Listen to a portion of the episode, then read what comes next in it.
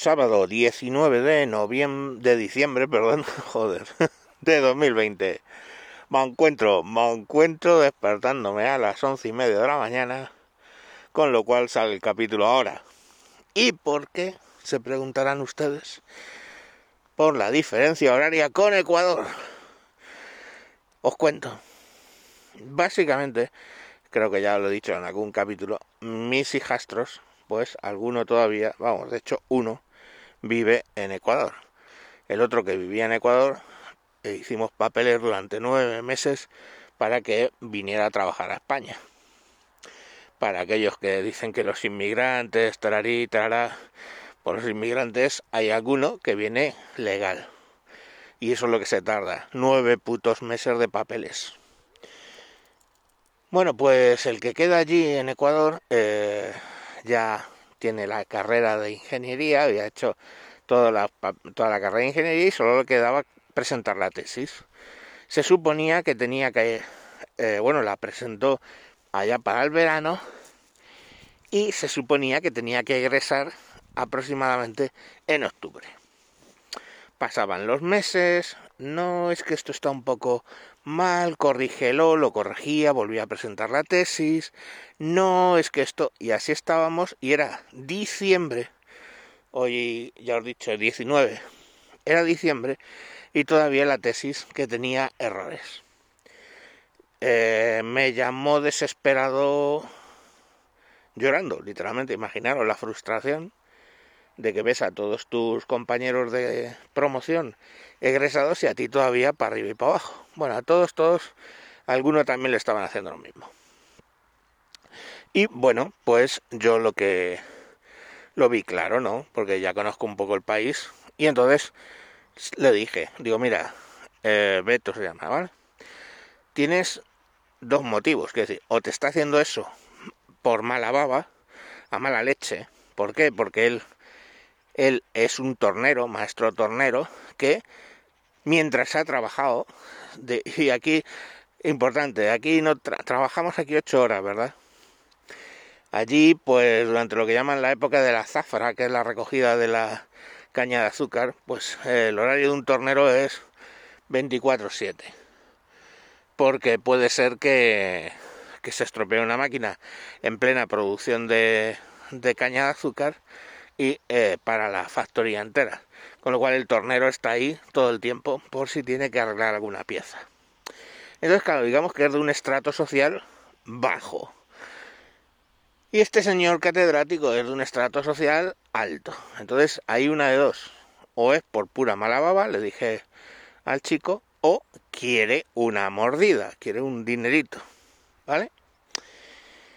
Eh, bueno, hay que saber tanto, claro, yo con mi óptica, con vosotros, con vuestra óptica europea, pues podéis llevar la mano a la cabeza, es decir, Dios quiere corrupción, no sé qué, aquí cuando nos quejamos de corrupción, ¿sabéis? Pero allí es sistémica, ¿vale? Por eso sabía que lo que quería era dinero. Pero eh, lo tienen normalizado. Quiero decir, tú llegas para los nueve meses estos que nos tiramos haciendo papeles con, con el otro chico para traerle aquí a trabajar. Pues eso fue básicamente manda 100 dolaritos, manda 20 dolaritos para que te saquen el papelito de abajo del todo del montón, te lo suban arriba. Saca otros 50 dolaritos y así. O sea, eran cantidades pequeñas, 20, 30 dólares, 10 dólares, cosas así. Pero es como si vais a, por ejemplo, sacaros el DNI, y el señor que os va a hacer la foto dice, uy, pues creo que vas a tener que volver mañana porque la cámara de fotos, es que allí, bueno, allí te hacen la foto en el momento. La cámara de fotos no funciona. Y mágicamente aparecen 5, 10 dólares encima de la mesa, ¿eh? tapaditos, y, uh, magia, la máquina ya funciona. Y te hacen el DNI. La célula. Eso pasó, ¿vale? Eso lo he visto yo, directo, live. Bueno, pues eh, a este le estaba pasando eso. Y entonces le dije, digo, mira, vale, pero ahora, digo, yo me dedico a negociar, ¿no? Entonces digo, pero ahora tenemos que, tienes que aprender rapidito a negociar. Este es muy buen trabajador, es una máquina con los tornos, es una máquina con las matemáticas, es un ingeniero de puta madre, pero es un ingeniero que tiene toda la teoría y además es que ha mamado, ha mamado el tema, ¿no? Ha mamado, se ha, manchado eh, eh, las manos. Entonces al final eh, le digo, vas a tener que aprender a negociar, pero negociar es cero. Ya, ¿cómo voy a hacer eso? Digo, vas a hacer y vas a decir exactamente lo que te voy a decir yo. Y entonces le dije, digo, le tienes que decir que una de dos. Cuando presente de nuevo la tesis y te diga, oye, que es que con otra tontería, tú lo que le tienes que decir, dice, mire, hay dos posibilidades por las cuales puede usted estar haciéndome esto desde agosto. Una, porque usted es de una clase superior a la mía y bueno, no quiere ingenieros industriales de estas características sociales. O dos, lo que quiere es una mordida y no tiene la habilidad de decirme exactamente cuándo o cómo hacerlo. Eh, si es el primer caso, tengo claro que no voy a tener el título. Pero me voy a ir al colegio de eh, ingenieros y voy, le dije el organismo que entiendas tú que tienen allí, me voy a ir al colegio de ingenieros y le voy a poner una denuncia y ya está. Que no va a prosperar porque conozco en el país en el que vivo, pero ahí va a estar puesta. En el caso segundo, que lo que sea es que lo que usted quiere es dinero, pues lo que tiene que hacer es decir la cantidad. Por suerte, mi madre vive en España, tiene cierto poder adquisitivo, claro, nuestro poder adquisitivo aquí es mierda, pero comparado con el de allí es... Somos como los Rockefeller, ¿vale? Eh, tiene cierto poder adquisitivo y entonces, pues bueno, pues eh, pagaremos lo que haga falta. Y le dije, le dije, eso es así.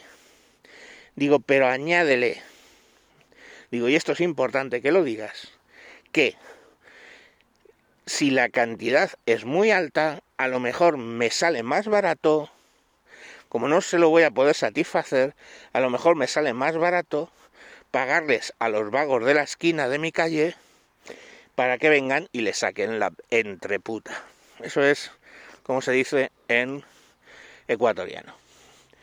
Dice, igualmente ahí me voy a quedar sin el título pero con una satisfacción personal grande. Estuvimos por horas ensayando lo que tenía que decir. Efectivamente fue, efectivamente le tiró atrás otra vez la tesis, efectivamente mi hijastro, no me gusta hijastro, yo le digo hijo, pero bueno, me parece una palabra un poco, yo qué sé.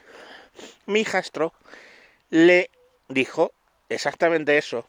Y hay un tema que no he contado de mi hijastro, o sea, vosotros iros a, vuestra habitación, veis el armario de dos puertas que lo tiene lleno vuestra mujer, que a vosotros os deja meter un calzoncillo en un cajón. Bueno, pues el hijo puta es del tamaño del armario de las dos puertas. O sea, mmm, le he visto en vídeos que le graban los compañeros de chiste mover piezas, me cago en la puta como un Volkswagen escarabajo. O sea, brutal. Claro, cuando alguien te dice, cuando alguien, aunque sabes que es súper delicado, es muy llorón, en el caso de que, pues el tío, cuando se emociona con algo, eh, pues es muy llorón. Bueno, pues el pavo, pero claro, le ves y dices, su puta madre, Hulk, ¿no? Bueno, pues Hulk le dice todo eso y el otro, no, no, es que no es exactamente eso, no, no, no, ya sabes, no, es que esto es así. Pero, mira, yo te sugiero que vayas a hablar con eh, fulanita, que es experta en presentar eh, tesis, y ella te lo va a arreglar. Ya está, ¿eh? Experta en presentar tesis. Vale. Eh, va a fulanita, le dice 220 dólares, mm, llama a su madre, 220 dólares, MoneyGram, 220 dólares, coge 220 dólares, va a la tía, no te preocupes que yo te lo arreglo. No se sabe qué arregló, de hecho no arregló nada, él dice que no hay cambio ninguno en la tesis. La llevó eh, ayer, viernes, eh, el otro le dijo, muy bien, aprobada, ya mm, te darán la fecha de, egresado, que es la ceremonia de egresado, es como las que veis en Estados Unidos, que tiran los birretes para arriba y eso, pues eso. Así que ya mi hijo es ingeniero industrial. Y bueno, pues ¿por qué venía a hablaros esto? Que es largo, 10 minutos. Pues para que cuando habléis de que en España hay corrupción, hmm, eh, por lo menos, por lo menos podemos dar gracias día a día eh, que no hay menudeo. ¿Vale? Que la población normal no tiene que estar viviendo con este tipo de circunstancias como las que he contado, como las de mi hijo sacando los papeles que tenía que dar una tras otra eh, dinerito, aparte de las estampillas famosas de la Haya, que eran cada papel estampillas de la Haya porque es un convenio, del convenio de la Haya y un mundial.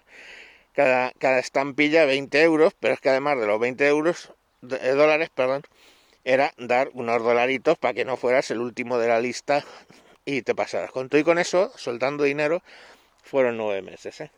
Y este hombre, por lo mismo, con todo y con eso, por 220 cochinos dólares, que ya os digo, 20 para la facilitadora y 200 para el para el catedrático de mierda, pues por 220 dólares lo tienes.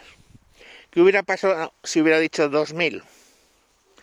Que no lo iba a decir, ¿eh? lo tenía claro porque digamos que eh, son cantidades pequeñas así. ¿Qué hubiera pasado si hubiera dicho 2000? Si se le hubiera ido la pinza y hubiera dicho 2000. Pues que le hubiera mandado 500 dólares, él se hubiera ido a buscar a tres chavalotes de los suburbios, que vive él en los suburbios, los vagos de la esquina se hubiera ido, les hubiera dado a los tres tentativamente 100 dólares cada uno, o 120, se hubieran ido a Guayaquil, hubieran cogido al señor y le hubieran dado la paliza de su jodida puta vida. Es así, no hay más. Pues, ¿qué le vamos a hacer? Uno se adapta a los países en los que tiene que vivir. Bueno, pues ala, ya os he contado las realidades de la vida por fuera, fuera de lo que es España. ¡Oh, Dios!